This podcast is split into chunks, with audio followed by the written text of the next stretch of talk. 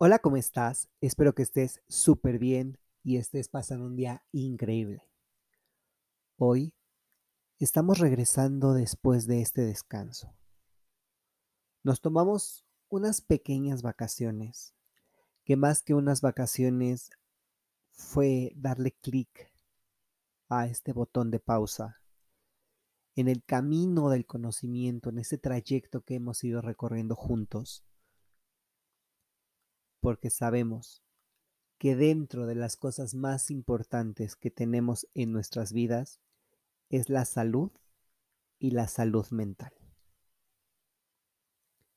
A veces tenemos que poner un freno, darle pausa y quedarnos quietos. Observar, analizar, pero sobre todo respirar y tomar fuerzas para seguir adelante. En DIG estamos completamente convencidos de que estas pausas no nos hacen débiles, sino por el contrario nos hacen más fuertes. Tomamos impulso y regresamos con muchísima más fuerza. Y hoy vengo a hablarte no solo de la teoría y no solo de la práctica sino de un evento muy importante del 17 de mayo, que empezó desde hace 30 años, 31, y hoy más que nunca tenemos que celebrar que está vigente, que todos somos parte de esto y que no podemos dejar absolutamente a nadie fuera. Hoy te voy a hablar del Día Internacional contra la Homofobia la transfobia y la bifobia. Ya te dije que a principios del año 1990 ya tenían varios años de lucha. El colectivo LGBT tenía varios años de lucha. Porque por esos entonces todavía se consideraba a la homosexualidad como una enfermedad. Y fue en 1990, cuando la Asamblea General de la Organización Mundial de la Salud elimina por completo a la homosexualidad de su lista que tenían de enfermedades mentales. Esto es un gran paso. Y estamos hablando de hace 31 años. Hoy son 31 años. Pero ¿qué pasa? ¿Cuáles eran las implicaciones de todo esto? Pues considerar, fíjense, a la homosexualidad como una enfermedad era solo una pequeña parte, una muy, muy, muy pequeña, pero importante parte de todo esto, porque nos demostraba que era expresión, una expresión de violencia, pero era una de muchas y esta violencia era en contra de la comunidad LGBT. Más adelante te voy a dar una visión y un panorama para que tú sepas si estamos o no en el mismo canal y si tanto tú como yo estamos siendo víctimas o victimarios de microagresiones. Actualmente, ya no se considera a la homosexualidad como una enfermedad. Antes te decían, estás enfermo. Y decías, puede que sí o puede que no. Hoy dices, soy homosexual y te dicen, estoy enfermo. No, nadie, nadie te dice estoy enfermo. Porque ya no se considera así, porque el tiempo ya ha ido avanzando y la historia se está haciendo día a día. Pero hay una cosa que no se erradica. Hay algo que no se elimina de la lista. Y es la violencia.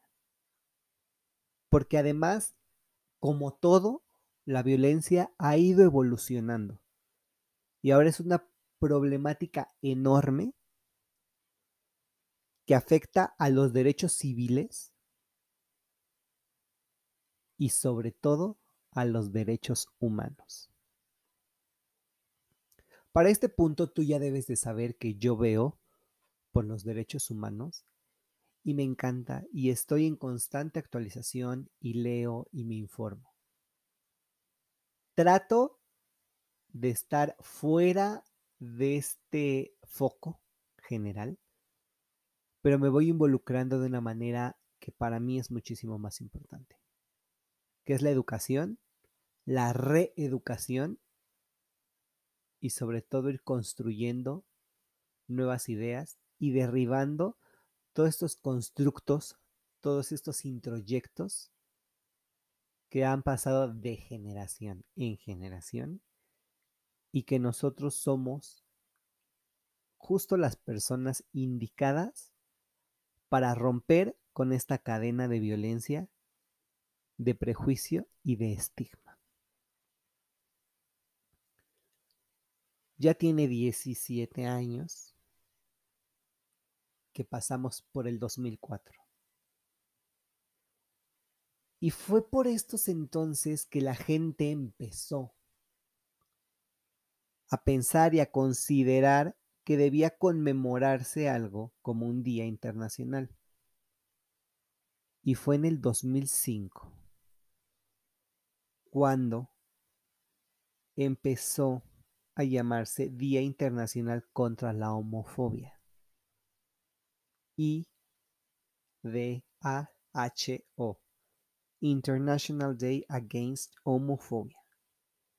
En el 2009, o sea, cuatro años después, se incluye la transfobia en el nombre de la celebración, por lo cual también se le conoce como IDAHOT,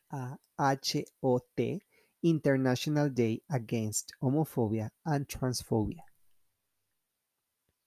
Y después pasan otros años y llegamos al 2015 y se incluye también la bifobia y se configura el nombre actual de la celebración como Día Internacional contra la Homofobia, la Transfobia y la Bifobia.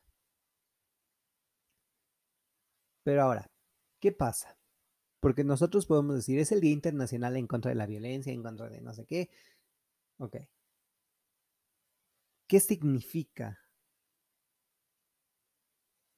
Porque podemos decir, homofobia es un temor, es un odio, es aversión, pero puede ser en contra de las personas lesbianas, gays o bisexuales. La transfobia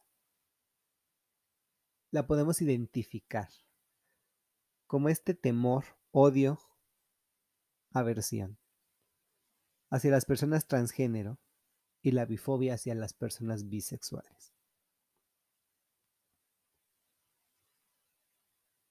Antes de que se incluyera la bifobia, un año antes, en México, se celebró por primera vez el Día Nacional, fíjate bien, Día Nacional de la lucha contra la homofobia. Y siguió un decreto del 21 de marzo del 2014. Esta fecha es importante 21 de marzo del 2014.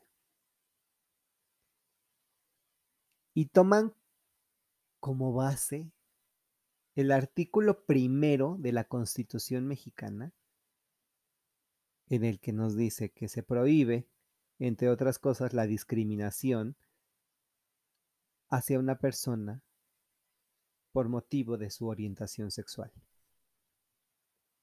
Y a partir de este momento, todos y cada uno de los poderes, tanto federales, institucionales, municipales. Y de acuerdo a su competencia tienen la obligación de tomar acciones, de llevar a cabo las medidas de inclusión y sobre todo de hacer valer lo que está establecido en este decreto.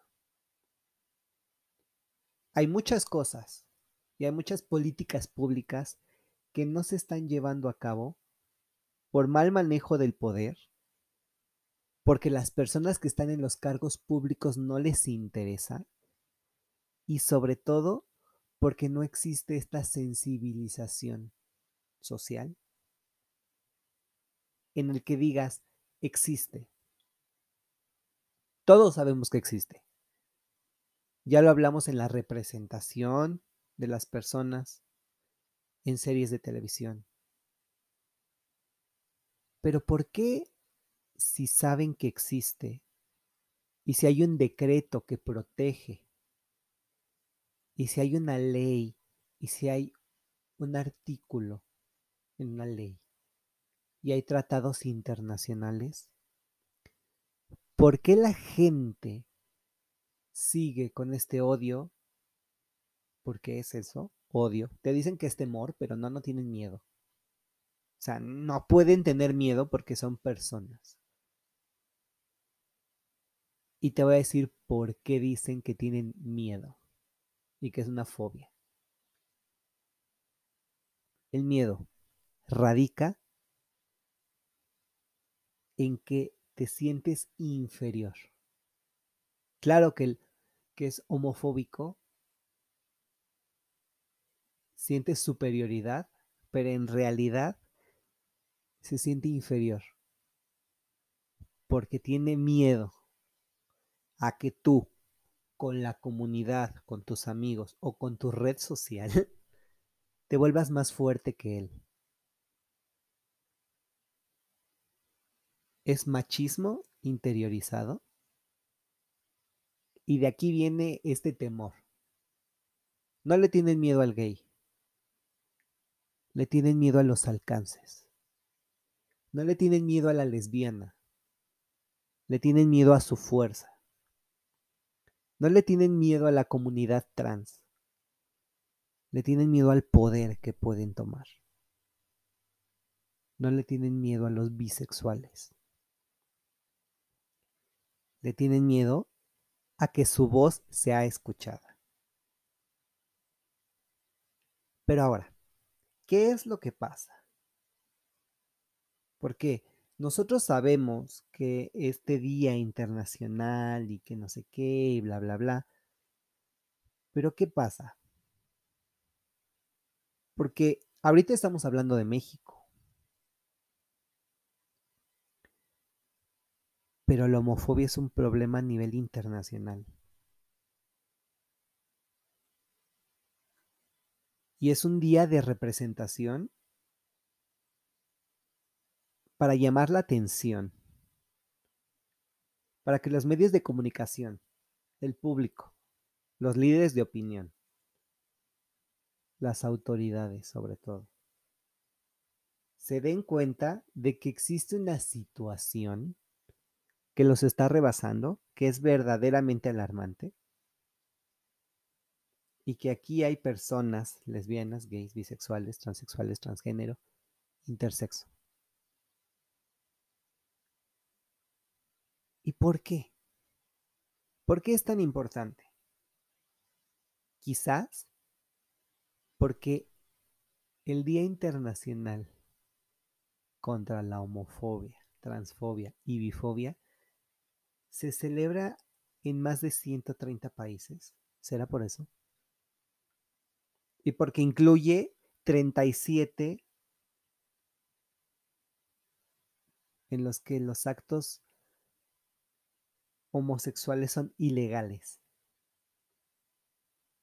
y que incluye 1.600 eventos reportados. Y estos reportes vienen de 1.280 organizaciones.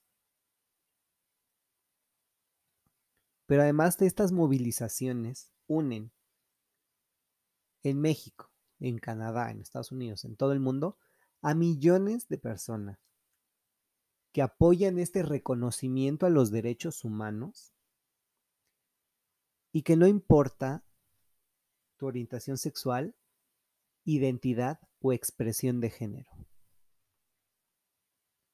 Para mí, personalmente, el día del 17 de mayo es más importante y tiene más fuerza y mayor relevancia dentro de mi esquema personal. Esto es importantísimo. Estoy dando un, eh, una óptica personal. este día es más importante porque te hace la visibilización, te hace objeto de un debate. Y claro que después viene esto porque el 17 de mayo sería como la antesala de lo que se celebra después de la marcha y demás. Pero creo que esto, como movilización de masas, tiene mayor impacto que la marcha que tiene mucho estigma. Yo ya hablé de esto, ya elaboré em, un discurso a lo mejor muy polémico, porque me han sacado de varios lugares por exponer esta idea, pero hoy te lo digo a ti. Hoy, atravesando tus oídos, quiero que sepas que esta fecha no es solamente una campaña, no es una campaña social, no es una campaña política. Es un momento, es un instante en el que todo el mundo tiene los ojos puestos en el beneficio y en la oportunidad de realizar acciones. Actualmente, y dentro del argot del feminismo, se habla de la deconstrucción. Pero ¿qué pasa cuando hablamos de la comunidad LGBT? ¿No puedes deconstruirte también? Claro que puedes. Y además no fue elegido este día al azar, ¿eh? o sea, fue elegido porque se conmemora la decisión que tomó la Organización Mundial de la Salud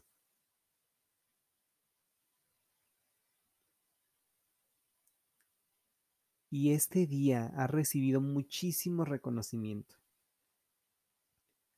Porque hay estados, hay instituciones internacionales, el Parlamento Europeo se sumó a esto, hay autoridades locales que si pudiéramos numerarlas sería increíble, pero con solo mencionar todos los países que hay es suficiente. También está la mayoría de los organismos que pertenecen a las Naciones Unidas y conmemoran este día con eventos específicos. El año pasado y este año ha sido particularmente difícil para la realización de eventos presenciales, pero no ha sido un freno, no es un obstáculo. La pandemia no ha podido frenar esta lucha. La gente siente la necesidad de levantar la voz y los medios digitales nos han abierto las puertas para hacernos escuchar. Claro que lo sé yo. Claro que mis planes en DIG han ido cambiando, han evolucionado a lo largo de cinco años y claro que estamos en el camino de la construcción. No hemos llegado a lo que queremos, pero vamos muy bien, vamos adelantados y estamos súper convencidos y súper contentos de que hoy podamos estar celebrando en la distancia esto. Pero ahora quiero hablarte de otras cosas. Bueno, otros detalles respecto a esto.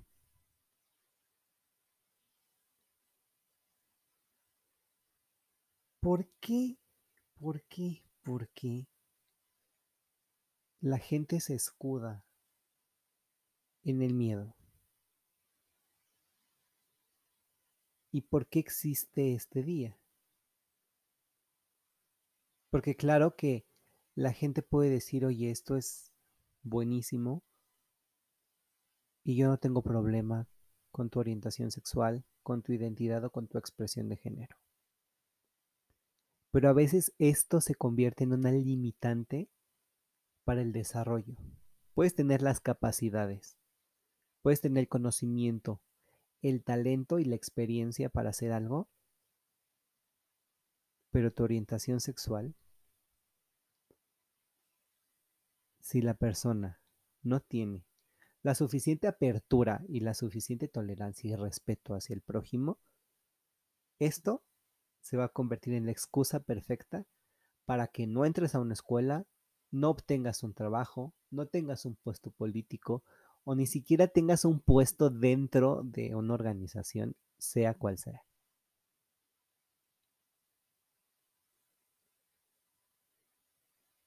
Ahora, quiero hablarte de una cosa, de una serie de palabras que se agregó al, llamemos, estandarte de la lucha para decir qué es lo que está pasando. Para garantizar aún más la inclusión y reflejar la diversidad de las minorías sexuales y de género, hemos creado a nivel mundial el subtítulo Una celebración mundial de diversidad sexual y género. Ahora, ¿qué dice? Porque aquí quiero tomar como referencia la voz de los activistas en torno a la celebración del día de hoy.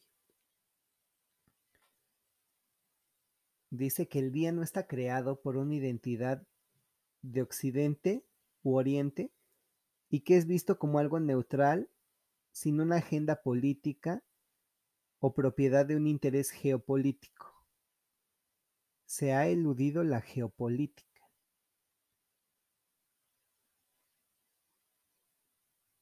Oponerse la homofobia o transfobia puede formar un denominador común para gran variedad de interesados y casi nadie, incluidas las autoridades religiosas, querrá aparecer para apoyar la homofobia y la transfobia, incluso si se niegan a apoyar cualquier medida progresista concreta para luchar en contra de ellos.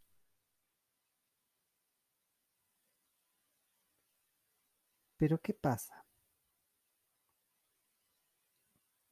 Porque nosotros ya sabemos cuál es la postura a lo mejor de nuestras autoridades locales.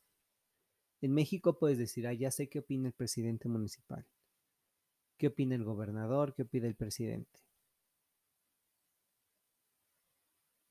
Pero hay activistas, hay grupos. Y no significa, y esto es un ejemplo, que si el gobernador, el alcalde,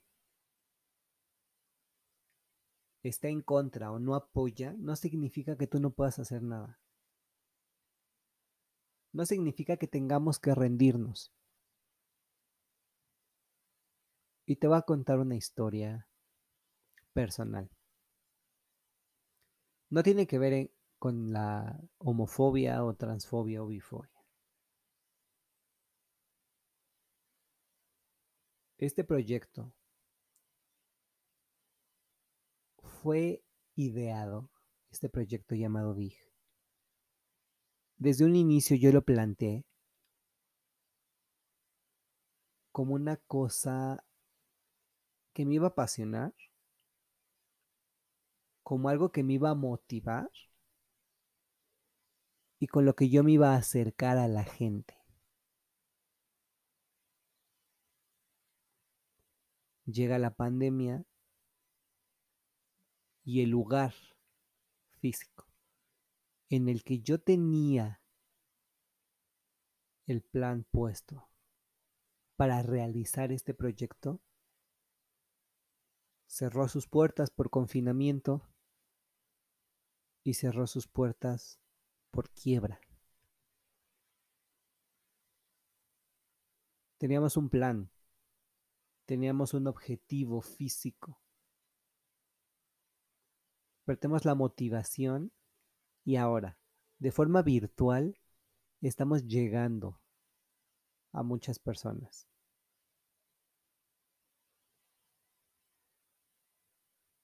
En este tiempo hemos llegado a varios países, incluso países que no hablan mi mismo idioma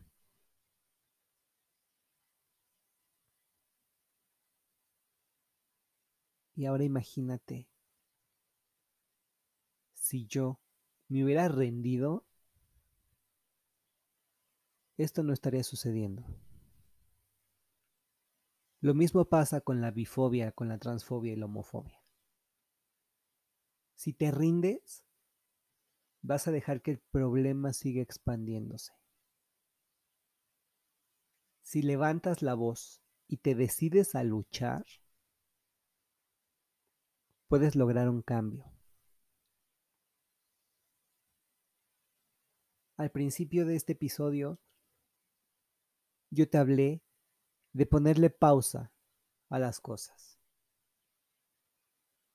de cuidar la salud mental y tener un equilibrio emocional.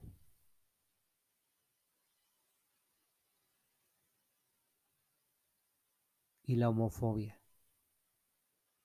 la transfobia y la bifobia están acabando con la salud mental no solo de las personas que pertenecen al colectivo LGBT, sino de la sociedad en general. Durante muchos años y en muchos textos que yo he leído, nos ponen a la comunidad LGBT, nos pintan, nos excluyen o, nos segregan la información para decir que el colectivo LGBT es víctima. Y es víctima, sí, de homofobia, de crímenes de odio, sí. Pero también, en muchos momentos, la comunidad se vuelve el victimario de la misma comunidad. Y con esto quiero llegar a decir, te afectan más, y este es un ejercicio de, de los que me gusta poner en cada episodio. Solo quiero que pienses, solo quiero que analices. ¿Te afectan más las palabras homofóbicas de la gente que está afuera o de la que está adentro de tu círculo social? ¿Te duelen más las palabras o el discurso de odio de un dirigente político a nivel mundial? ¿O te duele más que esas palabras, ese discurso, venga de alguien que pertenece a la misma comunidad LGBT que tú. Porque a mí, personalmente, me ha tocado ir a oficinas que predican con el respeto, la inclusión y bla, bla, bla, bla, bla a la persona y a la comunidad LGBT y que además son oficinas específicas para estos fines y se vuelven los mayores agresores que yo he podido ver. He escuchado insultos, he visto humillaciones y también he presenciado indiscreciones por parte de gente que está ahí supuestamente apoyando a la comunidad, tendiéndole la mano al colectivo LGBT sin saber que cuando a ti te falte poner un pie para estar a salvo, se van a dar la vuelta y te van a dejar caer. Y no hablo desde el rencor, no hablo eh, sin fundamento. Estoy hablando de algo que vi. Estoy hablando de algo que sé.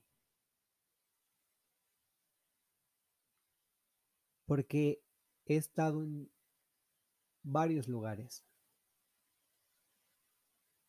y he visto que en cuestiones religiosas se vuelve complejo, porque también ya sabemos la postura que tienen algunos líderes religiosos respecto a esto. Ya lo sabemos. También sabemos algunos dirigentes políticos a nivel internacional qué opinión tienen. Pero para mí fue muy triste llegar a esta oficina y ver que un chico que estaba en estado de necesidad y que fue a pedir información respecto de análisis clínicos, de un hospital, de un laboratorio que pudiera ayudarle, se le brinda la información. Muchas gracias. Este chico sale.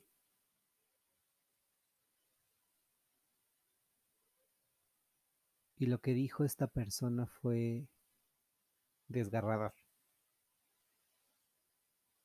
Estamos aquí para apoyar, sí. Pero también yo no te voy a estar dando la información para que tú puedas usar tu cuerpo a tu antojo. Uno nunca sabe.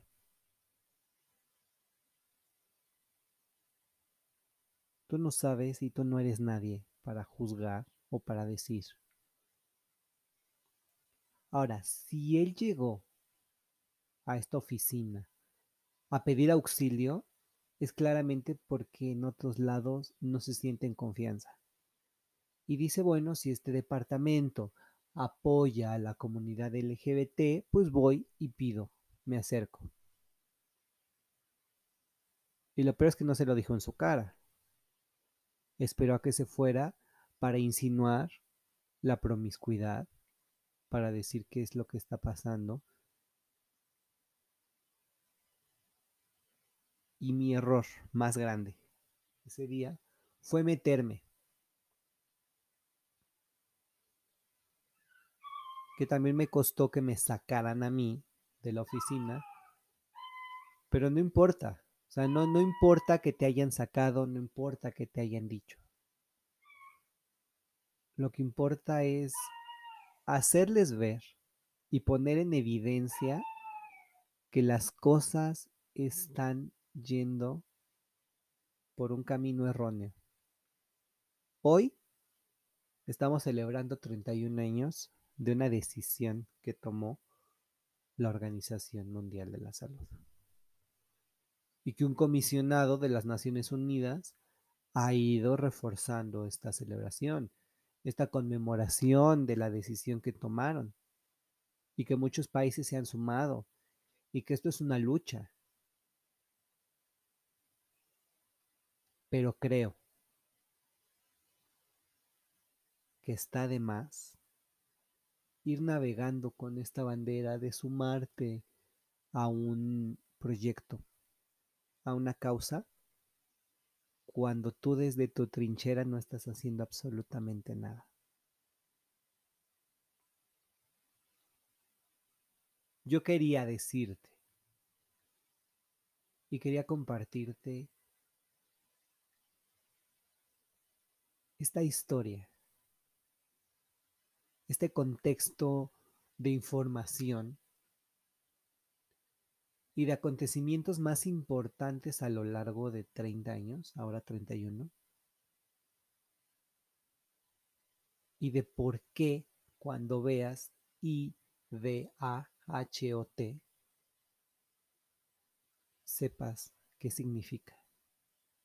Y que recuerdes el 17 de mayo por el día del reciclaje, por el día de no sé qué, pero que también sepas que hay un motivo social con mucha fuerza y que está moviendo y que la gente está despertando. y que el colectivo LGBT no es el mismo de hace 50 años. Y que los estereotipos y los líderes han ido cambiando. Y algo muy importante para mí también es que los héroes, las figuras también se pueden caer del pedestal.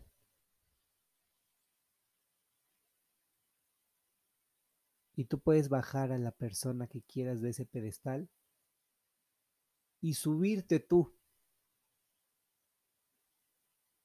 No para alguien más, sino para ti. Tomas inspiración, captas ideas, coincides en acciones.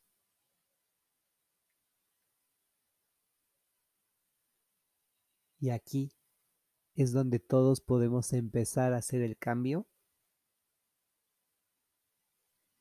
que ya va muy, muy rápido.